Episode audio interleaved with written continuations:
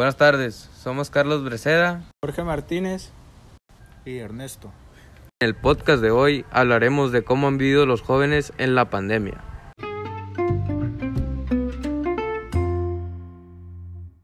Bueno compañeros, ¿cómo se le han pasado ustedes en esta pandemia? Pues ha sido un buen tiempo para disfrutarme a mí mismo, aunque la verdad me ha sido difícil mantener un buen promedio, ya que el aprendizaje no es el mismo el que teníamos presencialmente en el salón. Pues yo me la he pasado muy estresado, deprimido, angustiado por la escuela, ya que con esta pandemia no, no puedo salir a distraerme ni, ni salir con mis amigos. ¿Y tú cómo te la has pasado en esta pandemia?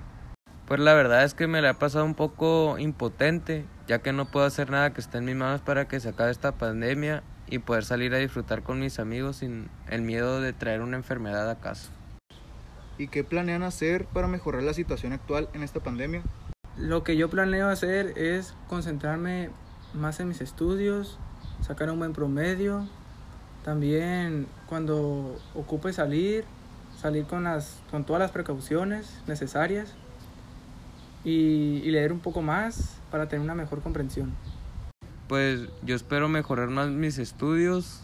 También otra cosa que planeo hacer es hacer ejercicio para mejorar mi salud y al igual que Jorge también leer más para tener una mejor comprensión. ¿Y tú Ernesto, qué planeas hacer?